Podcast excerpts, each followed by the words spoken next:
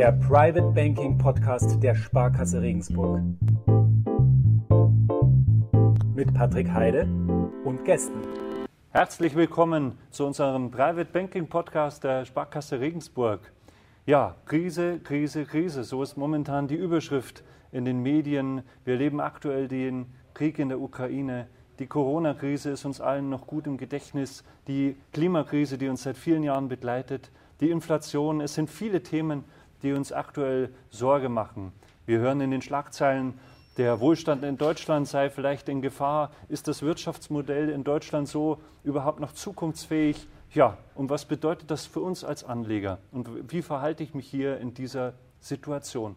Darüber möchte ich heute sprechen mit Erik Fetzer. Erik, herzlich willkommen. Schön, dass du da bist. Danke für die Einladung. Erik, wir haben momentan ähm, darüber gesprochen, es gibt viele Krisen. Ähm, die Inflationsrate ist immer noch sehr, sehr hoch, 7,4 Prozent im April, die neuesten Zahlen.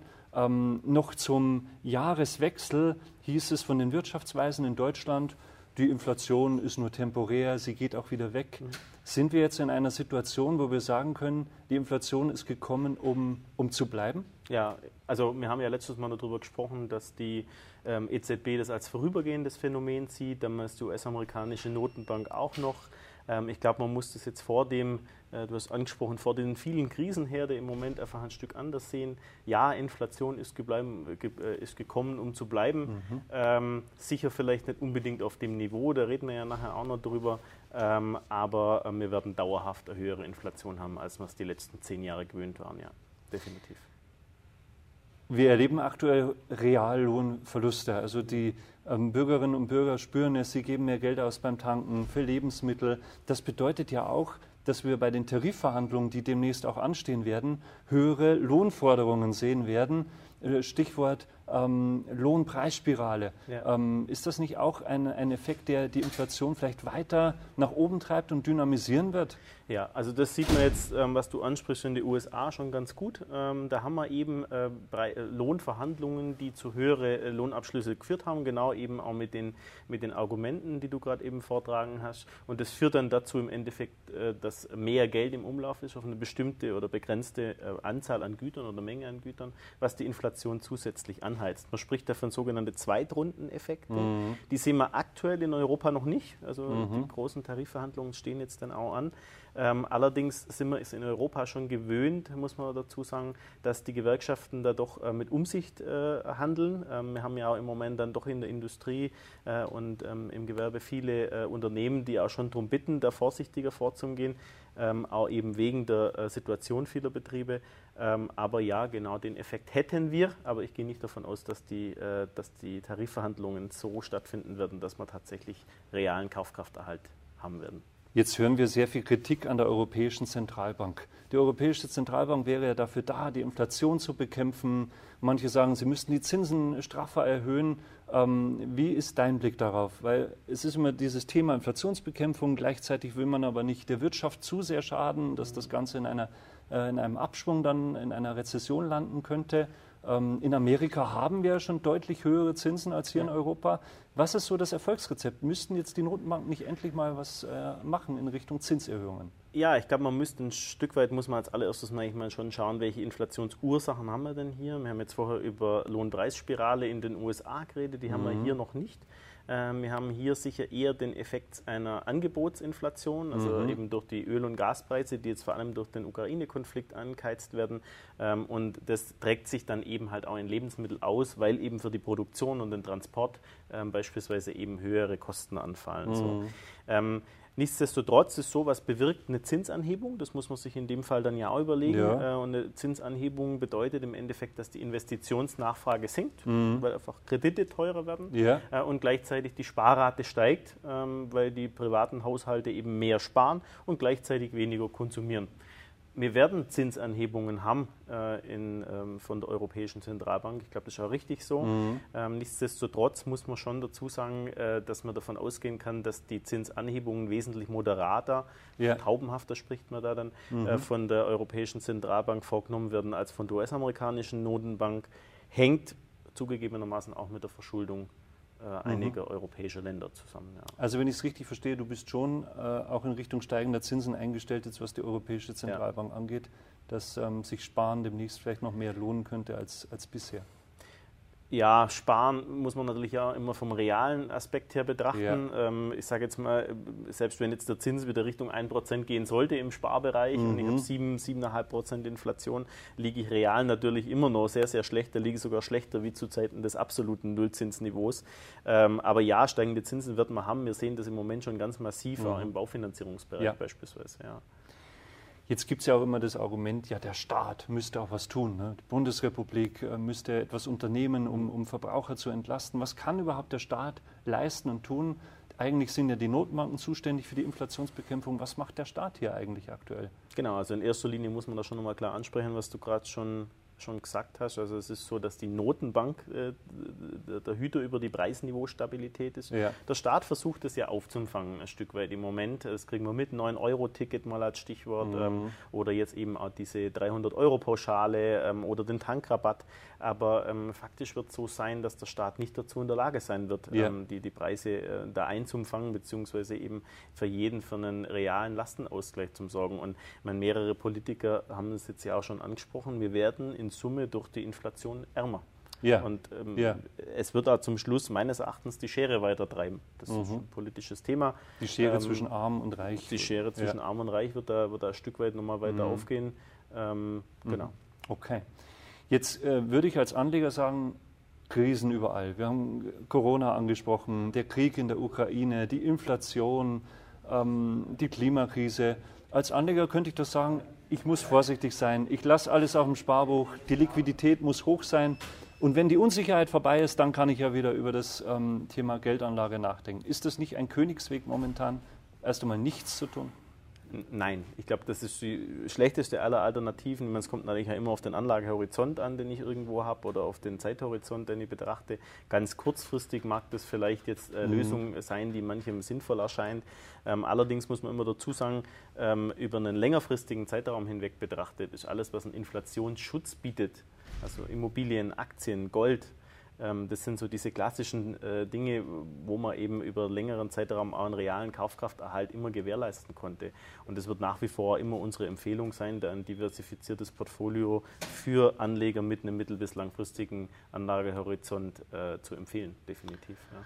Das heißt, wenn ich jetzt jahrelang gar nichts tue, dann ist mein Geld äh, nach ein paar Jahren auch äh, deutlich äh, weniger wert. Ja, ja. also wir, wir haben jetzt 7,4 Prozent Inflation, du hast vorher angesprochen. Ähm, ähm, jetzt mal einfach mit dem Bleistift gerechnet, würden wir dann eben über drei Jahre hinweg rund 20 Prozent Kaufkraft verlieren. Wenn die so hoch ähm, bleiben würde. Wenn ja. sie so, davon gehen wir jetzt auch mal nicht aus, aber ja. nichtsdestotrotz ähm, ist schon so, dass man jetzt nicht wie früher gesagt hat, naja, diese Inflation, das ist irgendwo sowas, mhm. was ich nicht merke, sondern es ist ein ganz massiver äh, äh, Preisanstieg, den wir da im Moment haben, gerade im Lebensmittelbereich. Man spricht jetzt auch davon, dass es jetzt nochmal ein Stück weitergeht geht. Ähm, und langfristig werden gerade zum Beispiel der Aktienbereich diese äh, Inflationsthematik ausgleichen. Das haben wir in den 70er Jahren auch gut, gut gesehen ja. beispielsweise. Ähm, äh, da hat man 40 Prozent Minus zwischenzeitlich an den ja. Börsen. Ja. Ähm, und da war es eben genau der Effekt, dass man trotzdem nach all diesen Krisen dann eben eine positive reale Rendite erwirtschaften Weil du gerade die 70er Jahre ja. ansprichst, also die 1970er Jahre, da hatten wir auch schon mal ähnlich hohe Inflationsraten. Ja. Der Unterschied war, wir hatten damals auch ein höheres Zinsniveau als heute. Es war leichter möglich, was auszugleichen. Kann man denn irgendwas lernen aus diesen 1970er Jahren, als die Inflation so hoch war, äh, ähnlich hoch wie heute? Also für Anleger übersetzt, ja, Schwankungen sind in der Zeit extrem hoch gewesen, mhm. gerade wenn man den Aktienmarkt betrachtet. Das sehen wir ja auch jetzt. Ne? Also die Inflationszahlen steigen, dementsprechend die Zinserwartungen, dann haben wir plötzlich fallende Aktienkurse, ähm, dann aber plötzlich wieder steigende. Ne? Also, ja. ähm, aber genauso war es in den 70er Jahren auch. Wie gesagt, wir haben im S&P 500 in den USA 40 Prozent mhm. Minus gehabt. 40 Prozent, ja, mein Lieber. Ja, das ist ordentlich. Da sind wir jetzt weit weg davon, Gott sei Dank. Ähm, mhm. Und wir hatten trotzdem nach dieser Phase zum Schluss eine positive, also nicht nur eine absolut positive, sondern auch eine real betrachtet positive Rendite. Weil du sagst, reale Rendite. Ist es überhaupt möglich, sein Vermögen in einer Phase, in der wir jetzt sind, mit hoher Inflation, kann man sein Vermögen aktuell überhaupt mehren? Oder geht es mehr darum, das Vermögen real nach Inflation einigermaßen zu erhalten? Also es geht, ich sage jetzt mal, wenn man jetzt auch unsere Kundschaft betrachtet, 80 Prozent darum, das real zu erhalten. Ja. Wenn ich 7 Prozent oder 8 Prozent Rendite im Portfolio nach Kosten erwirtschaften möchte, Mhm. ähm, dann muss ich ja schon da eine gewisse Aktienquote fahren, dass ich eine vernünftige Chance habe, eben das zum Realisieren. Okay. klar. Ähm, ja. Was ist mit den, mit den vermeintlich konservativen Anlagen? Mhm. Es muss ja nicht das Sparbuch sein, aber es gibt ja noch die festverzinslichen Ja. Anlagen, die Rentenanlagen. Ähm, äh, da habe ich eine feste Laufzeit, habe einen festen Zins. Warum ist das, ist das schwierig, äh, in einem Umfeld mit Inflation gerade dort in diese konservativeren Themen zu investieren? Da haben wir jetzt natürlich eine ganz deutliche äh, äh, Abweichung von den 70er Jahren. Ja. Da hat man nämlich noch deutlich höhere Zinsen. Aha. Da wäre es zwar nicht gelungen, äh, damit äh, einen realen Kaufkrafterhalt zu schaffen, aber Ja. zumindest den abzumildern. Äh, Im im Euroraum haben wir da im Moment natürlich die Situation, wir haben im Moment einen sehr, sehr niedrigen Zins äh, und die Tendenz eben zu Zinsanhebungen. Ja. Okay. Äh, und ähm, ein festverzinsliches Papier ist ja nichts anderes, wie dass ich dir heute einen Kredit gebe ne, Ja. äh, mit einer bestimmten Verzinsung ähm, und der wird bepreist an der Börse. Mhm. Ähm, steigt dieser Zins, und das tut er im Moment, ne, dann wird das Papier natürlich äh, langfristig immer unattraktiver. Okay. Äh, und dann komme ich eben als konservativer Anleger eigentlich in eine Situation rein, die mir eigentlich gar nicht gefällt, Mhm. weil dann im Zweifelsfall irgendein Rentenpapier oder vor allem ein Rentenfonds ohne bestimmte Laufzeit eben äh, durchaus mehr schwanken kann als vielleicht äh, ein konservativer ausgerichteter Dividendenfonds beispielsweise. Ja. Also ist das auch nicht der Königsweg, jetzt die festverzinslichen Rententhemen allein nur als einziges Mittel zu sehen? Ne? Es muss nach wie vor als Beimischung betrachtet werden. Ja. Lösungen wären hier zum Beispiel Laufzeitfonds, Mhm. wo ich dann eben diese Zinsänderungsrisiken nicht drin habe in der Form oder auch durchaus mal äh, Einzelrentenpapier von Ja. guten äh, Emittenten. Aber jetzt wirklich ähm, so ganz klassisch den Rentenfonds mit langer Laufzeit ist im Moment sicher nicht, um, sicher nicht zu empfehlen. Ja. Kommen wir nochmal zu den Aktien. Du hast es vorhin schon erwähnt, man ist da in der Historie ganz gut durchgekommen durch solche Inflationszeiten, mit Schwankungen natürlich. Aber jetzt mal persönlich gefragt, wie hält man diese Schwankung eigentlich aus als Anleger? Ähm, klar, man hat gewisse Erfahrungen vielleicht mit der Zeit, aber angenommen, ich investiere jetzt neu in Aktien und dann geht der Markt erstmal äh, kräftig auf Tauchstation.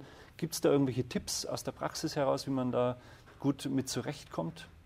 Mit solchen Schwankungen? Na gut, ich muss ja jeden Tag drauf schauen, ne? es bleibt mir nichts anderes übrig. Ja. Aber im Endeffekt, dem Kunden empfehle ich schon, ähm, ähm, kaufen Sie ein breit diversifiziertes Portfolio. Mhm. Äh, da reden wir nachher auch mal noch ein bisschen drüber, ne? wie könnte man sowas äh, gestalten. Ja. Äh, und dann lässt man es aber auch mal ein Stück liegen. Ich glaube, es macht schon Sinn, mal jedes Vierteljahr mal drauf zu schauen, muss man was Mhm. austauschen, das ist ja dann auch irgendwo unsere Aufgabe. Ähm, aber ähm, da jetzt täglich dann äh, fickrig drauf zum Schauen, ist jetzt heute der DAX gestiegen oder gefallen, äh, bei einem mittel- bis langfristigen Anlagehorizont, glaube ich, ist ehrlich gesagt nicht sinnvoll. Also Ja. sprich, man sollte schon einen gewissen Anlagehorizont mitbringen, wenn man äh, einfach äh, hier investiert Ja. äh, in, in Unternehmenswerte. Und was ich auch immer dem Kunden tatsächlich empfehle, weil für viele sind einfach Aktien ja was Abstraktes. Ne? Ja. Das sehe ich irgendwo in meinem Depotauszug. Ähm, und äh, jetzt beispielsweise die Immobilie sehe ich ja jeden Tag, Mhm. neben, äh, gehe ja jeden Tag rein und raus. Ich sage immer, stellen Sie sich schon ein Stück weit vor, was ist denn eine Aktie? Ja. Sie kaufen ja einen Teil von einem Unternehmen, einen Teil von der Siemens, einen Teil von der Nestle oder was Aha. auch immer. Das ist ja kein Luftschloss, Ja. ne? also, sondern da steckt ja was dahinter. Die machen Gewinne, da gehören Maschinen dazu, da gehören im Zweifelsfall Immobilien dazu. Also das sind genau die Themen, wo ich immer sage, naja, nur weil die heute fällt, weil sie heute vielleicht sehen, was der Markt heute bepreist, ist nicht unbedingt zwingend weniger wert. Ja. Jetzt lese ich in Fachzeitschriften immer, man soll in ETFs investieren, in den MSCI World, in den S&P 500. Äh, Ist das immer noch so? Würdest du das unterschreiben? Oder gibt es vielleicht äh, bestimmte Branchen, bestimmte Länder, die man jetzt momentan favorisieren könnte, auf die sich ein Blick lohnen würde?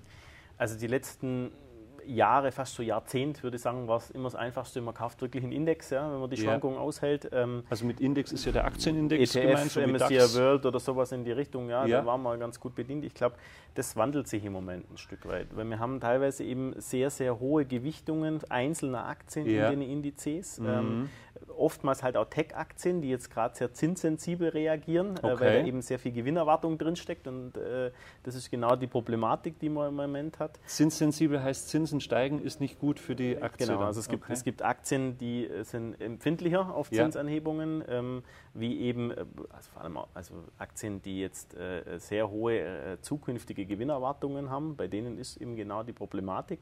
Äh, und dann gibt es eben Aktien, die sehr kalkulierbar sind bei Ja. solchen Zinssteigerungen. Ähm, und da macht es im Moment eben schon Sinn, manche Branchen vielleicht mehr zu gewichten, manche weniger oder Was vielleicht wäre das? Hast du Beispiele für bestimmte Themen? typ- typische Vertreter wären Basiskonsumgüter Ja. ähm, oder auch der, der Pharmabereich, Healthcare-Bereich ähm, oder auch der Infrastrukturbereich im, Versorger, ähm, im Versorgungsbereich. Ja. Da muss man sich immer eine Frage stellen, wenn Sie solche Zinsanhebungen oder Inflationsthematiken haben. Welches Unternehmen hat die Möglichkeit oder hat so eine Marktmacht, dass es Ja. eben diese Preissteigerungen durchsetzen kann? Mhm.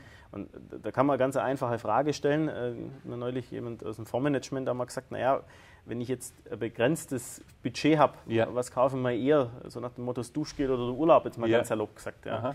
Sondern werde ich natürlich immer zum, zum Konsumgut, zum Verbrauchsgut greifen. Mhm. Und dann sehe ich natürlich, dass da die Preissetzungsmacht eine andere ist, wie jetzt vielleicht bei einem Reiseveranstalter beispielsweise.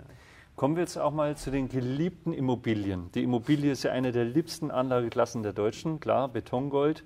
Ähm, wie ist deine Einschätzung dazu? Ich will dich aber konfrontieren gleich vorweg mit einer Einschätzung der Deutschen Bundesbank.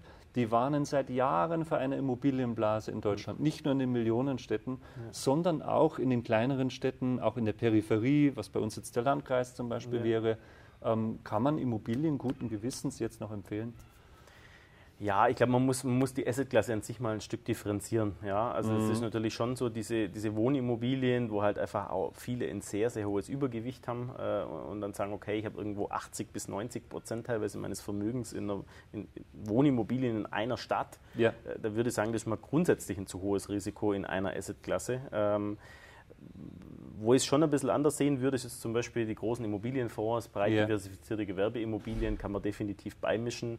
Es haben in der Regel inflationsindexierte Mietverträge. Ah ja. Ähm, da habe ich dann eben genau den Effekt, dass steigt die Inflation, dann habe ich irgendwo hintergerückt, dann auch mal wieder Anhebung der Rendite äh, und ähm, bin halt eben auch breit aufgestellt. Also würde ich nicht ganz so unterschreiben, was die Bundesbank da sagt, aber ja, natürlich der Immobilienmarkt, der reine Wohnimmobilienmarkt vor allem, hat eben damit jetzt zu kämpfen, dass Und auch steigen. Da wieder der Blick in die 70er Jahre zurück. Die Immobilien hatten sich dort äh, wie entwickelt? Auch positiv? Oder? Ja, genau, auch, da hat okay. man auch eine positive Entwicklung, genau. Wäre wär auch eine Möglichkeit auch. gewesen. Ich meine, da muss man natürlich auch dazu sagen, dass man natürlich von deutlich niedrigeren Mietrenditen kommt Ja. als damals. Ne? Ja, also, okay. also der Vergleich mit den 70er kann man immer mal wieder anstellen, auf der anderen Seite hinkt er aber. Also ich verstehe so, Renten, festverzinsliche Anlagen eher nicht so einfach, Aktien schon interessant, aber hohe Schwankungsbreite, Ja. die man aushalten muss. Immobilien auch als Beimischung interessant, wenn es das richtige Investment ist. Ähm, dann sprechen wir aber auch noch über Gold. Mhm. Gold als äh, physisches Edelmetall, da gehen die Meinungen ja auch sehr stark auseinander. Die einen sagen, es gibt keine Zinsen bei Gold, es gibt keine Dividenden bei Gold, man kann davon nicht abbeißen. Was sagst du zu diesem Thema? Ja, ich bin grundsätzlich mal schon der Meinung, man kann nicht abbeißen und es gibt auch keine Zinsen und auch keine Dividende. Nichtsdestotrotz, es gibt genügend auch wissenschaftliche Untersuchungen, dass Gold eben durch seine Besonderheit, dadurch, dass es zu anderen Ja. Assetklassen äh, keine wirkliche Abhängigkeit mehr zeigt, ähm, äh, eine sinnvolle Beimischung ist. Ja. Okay. Also zwischen 5 und 10 Prozent. Mehr bis soll's- 10 Prozent? Mehr soll es definitiv nicht sein. Okay. Ähm, und man muss natürlich auch immer eins dazu sagen, dass Entschuldigung, 5 bis 10 Prozent vom Anlagevolumen quasi, ne? Oder ja, vom- genau, ja, vom Okay. Anlagevolumen. Ja, genau. Das wäre so die, die Beimischung. Ähm, empfehle ich meistens dann als ETC, dass man sagt, okay, man hat eben Ja. das physisch hinterlegt äh, oder eben für den Kunden, der es wirklich physisch haben will, dann im Ja. Schließfach. Ja. Ja, und dann haben wir noch die Kryptowährungen, Bitcoin und Co. Ähm, klassischerweise sagt die Finanzbranche ja auch, Vorsicht, aufpassen. Ähm, wie war da so die jüngste Entwicklung? War das ein Schutz gegen Inflation jetzt? Nee, also Kryptomarkt hat im Moment natürlich zwei, äh, zwei Probleme, um das mal so anzusprechen. Ähm, zum einen haben wir im Moment eine Vertrauenskrise, da möchte ich aber gar nicht so stark darauf eingehen eigentlich, weil das jetzt schon wieder sehr spezifisch ist ähm, und sich vielleicht aber widerlegen könnte. Äh, auf der anderen Seite muss man dazu sagen, die Märkte spielen im Moment sogenannten Risk-Off-Modus, das heißt, es wird mal alles rausverkauft, was irgendwo ein Risiko bietet. Ja. Ja. Äh, Und da gehören eben Kryptos auch mit dazu. Bitcoin beispielsweise hat sich ja halbiert jetzt Halbiert, äh, innerhalb okay. kürzester Zeit. Ähm, und da sage ich natürlich schon, also man kann das ordentlich, jetzt ne? Halbiert, sch ja. schwer als Diversifikationsanker verstehen. Also äh, Mhm. man hat eben eher positiv, deutlich positive Korrelation zum Aktienmarkt und keine Ja. negative oder null. Also von dem her gesehen, Kryptowährungen ist ein nicht regulierter Markt. Äh, Ich habe es letztes Mal schon angesprochen, da macht man sich nicht nur Freunde, aber ich Ja. sehe das nach wie vor als eine der großen Blasen. Ja. Okay. Danke dir, Erik, für die Einblicke. gerne. Ja, Krise, Krise, Krise. Wir haben es eingangs auch gehört, aber trotzdem gibt es eben Möglichkeiten in diesem Krisenmodus, in dem wir aktuell irgendwo auch sind, andere Lösungen zu finden. Und ähm, ich hoffe, wir konnten da heute ein bisschen einen Einblick äh, bringen. Vielen Dank, dass Sie zugehört haben und ähm, ja, bis bald. Tschüss und auf Wiedersehen.